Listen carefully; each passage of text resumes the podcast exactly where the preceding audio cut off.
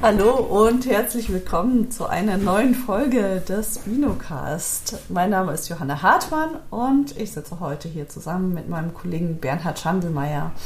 Und immer wenn Bernhard mit dabei ist, oder oft, geht es bei uns um das Thema Weinrecht. Ja, herzlich willkommen und hallo auch von mir. Es geht hier um das Thema Weinrecht auch, weil das einfach sehr komplex ist bei diesen Produkten, die ja jetzt sehr gepusht werden, so kann man vielleicht sagen. Wir haben noch gar nicht darüber gesprochen, welche Produkte, um welche Produkte es heute geht. Und zwar wollen wir heute über entalkoholisierte Weine sprechen. Und zwar ist es so, dass seit dem 1. Januar die EU-Verordnung 2021-2117 gilt. Äh, zuvor war das auf Bundesebene geregelt. Jetzt zählt der entalkoholisierte Wein auf einmal nicht mehr ins Lebensmittelrecht, sondern unterliegt nun dem Weinrecht. Bernhard, was verändert sich jetzt mit dieser neuen EU-Verordnung? Äh, da verändert sich so einiges. Vor allem verändert sich Folgendes, dass es sozusagen der entalkoholisierte Wein oder teilweise entalkoholisierte Wein dem Weinrecht angehört und äh, das schäumende Getränk aus entalkoholisiertem Wein oder das schäumende Getränk aus alkoholreduziertem Wein, die umgangssprachlich gerne als alkoholfreier Sekt bezeichnet werden, dass die dann weiter im Lebensmittelrecht bleiben. Das macht das sehr komplex. Da wären wir vielleicht auch schon bei der Bezeichnung von diesen Produkten. Also diese Bezeu Produkte müssen immer mit ihrer Verkehrsbezeichnung auch stehen. Das schließt nicht aus, dass es eine Fantasiebezeichnung geben kann, aber auf der Preisliste im Webshop auf dem Etikett ist die vorgeschriebene Bezeichnung anzuwenden.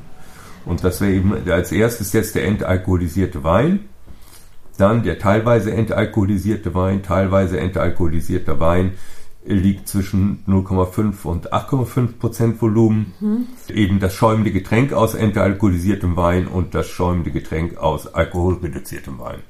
Das klingt erstmal ganz schön nach Wortmonstern. Äh, klingt nicht nur danach, es sind auch Monster. Darf man jetzt gar nicht mehr alkoholfrei auf das Etikett schreiben? Wie sieht das denn damit aus? Ach so, ja, da, da, das war eigentlich nicht so gedacht. Dann hat man das in Deutschland gesagt, das ist ja ein Begriff, der eingeführt ist. Bei uns gibt es das ja schon lange. Alkoholfrei darf man draufschreiben, ist aber zu ergänzen, wenn der Wein mehr als 0,05 Prozent Volumen enthält, um die Angabe, das soll angeblich besonders wichtig sein, Klammer auf, kleiner Zeichen 0,5 Prozent Volumen, Klammer zu. Die meisten von diesen Produkten haben ja eigentlich dann mehr als 0,05 Prozent Volumen und dann muss dieser, dieser Zusatz da dazu, weil man eben ein bisschen Alkohol da drin ist. Genau, was sich noch ändert, ist mit der Rebsortenliste, dass äh, nur noch Rebsorten ohne geografische Bezüge genannt werden dürfen. Das heißt, hatten wir bisher einen alkoholfreien oder entalkoholisierten Weißburgunder, so dürfen wir den nicht mehr als Weißburgunder bezeichnen, weil darin das Wort Burgund steckt, sondern wir dürfen aber auf das Synonym Pinot Blanc zurückgreifen. Gleiches gilt beispielsweise für den Blaufränkisch oder für den Rheinriesling. Auch das äh, dürfen wir so nicht mehr auf das Etikett draufnehmen, aber die Synonyme dürfen wir da verwenden. Ja, das stellt sich eine gewisse Hürde dar. Was auch wichtig ist dabei zu sagen, ist, dass die Negativrebsortenliste, die für deutschen Wein gilt, dass die hier nicht gilt. Wenn die Rebsorten eine, ein Landweingebiet oder ein Qualitätsweingebiet in ihrem Namen tragen, das Burgund oder Fränkisch oder eben Rhein, dann dürfen die nicht aufs Etikett. Was müssen denn Produzenten denn noch beachten? Also in der Produktion, was verändert sich jetzt dadurch, dass der entalkoholisierte Wein im Weinrecht aufgenommen wurde? In der Produktion, da wäre natürlich zu nennen, dass wir vorher zur Süßung auch Saporose nehmen durften und dass das jetzt für entalkoholisierten Wein oder eben den teilweise entalkoholisierten Wein nicht mehr möglich ist. Das geht nicht mehr. Das war ja vorher möglich. Möglich ist das noch eben bei den schäumenden Getränken. Weil die eben noch dem Lebensmittelrecht unterliegen. Ja. Welche Produkte dürfen wir denn dann einsetzen für entalkoholisierten Wein, um den zu süßen? Also da wäre jetzt Traubenmost, sprich Süßreserve, rektifiziertes Traubenmostkonzentrat, ich glaube, das, Das hat eigentlich so gut wie niemand vorliegen und konzentrierter Traubenmost. Geschmacklich wäre RTK sicher so wie Saccharose. Könnte man also damit ersetzen. Es gilt ab jetzt auch diese 85% Regelung, wenn wir die Rebsorte nennen wollen. Gilt diese Regelung auch für die schäumenden Getränke aus entalkoholisiertem Wein oder sind wir da durch das Lebensmittelrecht einfach auf einer anderen Schiene unterwegs? Wir wären durch das Lebensmittelrecht auf einer anderen Schiene unterwegs. Allerdings können wir ja diese schäumenden Getränke auch nur aus Wein herstellen, die eben den Regelungen für entalkoholisierten Wein entsprechen.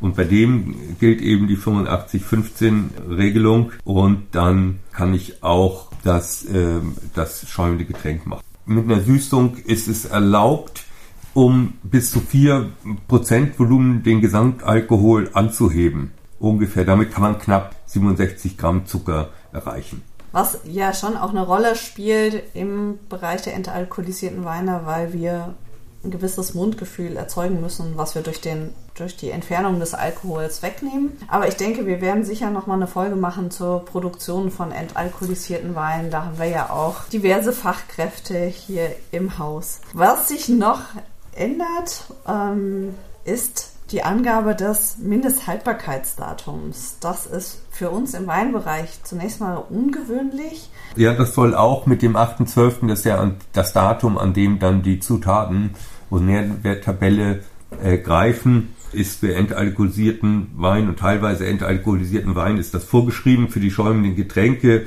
Die brauchen das schon, äh, schon jetzt, ein Mindesthaltbarkeitsdatum. Das Mindesthaltbarkeitsdatum kann man ja frei wählen Typischerweise sind das so zwei Jahre. Gilt jedenfalls für Produkte unter 10 Volumenprozent Alkohol. Das ist hier zu Entalkoholisierte Produkte. Ja, also, entalkoholisierte ja. Noch bei dem schäumenden Getränk, dass äh, hier auch der Zusatz von Aromen nicht vorgesehen ist. Äh, wenn ich Aromen äh, solchen Produkten zusetze, dann müsste das eben aromatisiertes, schäumendes Getränk aus entalkoholisiertem Wein heißen, was dann noch ein bisschen länger ist. Das äh, war bisher so, es gab oder gibt Produkte auf dem Markt, die tatsächlich auch Aroma haben und äh, bei denen müsste das dann eben so, so stehen. Vielleicht noch bei dem Kontingent, also der Wein, der würde aus dem deutschen Weinkontingent jetzt äh, bei uns laufen, also 15.000 Liter und das schäumende Getränk wäre dann aus dem Grundweinkontingent. Das ist, glaube ich, besonders wichtig, weil ich ja auch durch die Entalkoholisierung Verluste habe, die ungefähr bei 15 Prozent liegen. Je nachdem, das macht das Produkt natürlich auch nochmal teurer, weil ich einfach diesen, diesen Weinverlust habe, ja. der eben aus dem, aus dem Alkohol, der entfernt wird, resultiert und aus dem Verarbeitungsschritt. Ich glaube, damit, damit können wir abschließen. Wir wollen ja noch den, äh, den Link setzen, äh, wo wir einen Text haben dazu, dass man das nochmal nachlesen kann, weil das sicher äh, wenn man dann das Etikett entwirft oder sich damit beschäftigt, dann wirklich nochmal äh, schwarz auf weiß vor allem liegen sollte. Wir verlinken das Ganze in den Show Notes, ebenso wie diese Original-EU-Verordnung für jemanden, der sich da gerne reinarbeiten möchte. Ja, das finde ich äh, vielleicht dazu noch. Das ist tatsächlich so, man denkt dann, oh, das lese ich gar nicht oder so, aber das hat sich ja wirklich geändert, dass das durchlässiger geworden ist und dass ich jetzt auch als Winzer das äh, zumindest versuchen kann oder dass ich das lesen kann, dass das auf Deutsch gibt, dass ich nicht irgendwelche finanziellen Hürden auch habe, um an diese Verordnung zu gelangen. Das äh, führt aus meiner Sicht schon zu mehr Transparenz, dass man sich die da runterladen kann und dann auch das lesen kann. Hast du denn noch die Top 3 Punkte, die jetzt eine Rolle spielen, also um diese Folge hier nochmal zusammenzufassen? Ich glaube, es, es gibt keine Top 3, weil das so, weil das so ins Detail geht, dass man sich das da nochmal noch mal angucken sollte und dann sein, sein Etikett eigentlich aufbauen muss. Und äh, ja, ja, vielleicht bei neuen Produkten ist es ja auch gar nicht das Schlechteste. Man äh, redet vorab mal mit der Weinkontrolle, weil hinterher falsches Etikett zu haben, ist doch sehr äh, kostenintensiv. Ich sag's mal so. Gibt es dann Strafgebühren, da gibt Gewinnabschöpfung äh, und das hält dann wahnsinnig auf. Also wenn man solche neuen Sachen macht, ist es äh, sicher empfehlenswert, das äh, vorher dezidiert durchzugehen oder auch mal andere Etiketten sich anzuschauen als Inspiration, ist auch immer eine gute Möglichkeit. Genau, eine Frage, die ich dir noch stellen wollte, die jetzt aber ganz gut hier noch reinpasst. Was ist denn jetzt mit meinen Produkten, die bereits gefüllt sind und etikettiert sind, die jetzt aber doch nicht die dieser neuesten Verordnung entsprechen? Ja, da gab es Abverkaufsregelungen, das ja auch manche irritiert das jetzt ja an dem Zutatenverzeichnis und der Nährwerttabelle. Da sind jetzt diese Abverkaufsregelungen im Detail noch nicht bekannt, aber die gibt's eigentlich immer, sonst müssten wir ja auch, was weiß ich, Weine aus den äh, 70er Jahren, wenn wir die jetzt trinken, da müsste jetzt noch ein Alkoholgehalt drauf, ist ja auch nicht so. Ja. Wenn man äh, das beim Winzer kauft, dann kann man da noch das Originaletikett drauf machen und so ist das hier auch. Also diese Abverkaufsregelungen, äh, die gelten da auch und äh, das ist eigentlich der typische Übergang, dass man dann, wenn man ein neues Produkt macht, äh, und das wäre jetzt mit diesem, mit diesem Jahrgang, wäre das so. Ja, vielleicht noch eine Sache, die wir ausgelassen haben, ist auch das mit der Anreicherung. Die äh, Weine dazu dürfen nicht angereichert sein. Macht einerseits natürlich total Sinn, weil ich sonst ja noch eben noch mehr Kosten produziere. Ich reiche zuerst an und entziehe dann den Alkohol. Mhm. Manchmal könnte es jetzt vielleicht ein bisschen schwer sein, da den geeigneten Wein zu finden. Äh, da muss ich auf jeden Fall drauf achten. Aber das können wir ja vielleicht in der nächsten Folge einfach nochmal aufgreifen, wenn es darum geht, welcher Wein eignet sich denn letzten Endes dazu, entalkoholisiert zu werden und wie stellen wir das Ganze an. Vielen Dank fürs Zuhören und wir freuen uns über das Einschalten beim nächsten Mal. Bis dann.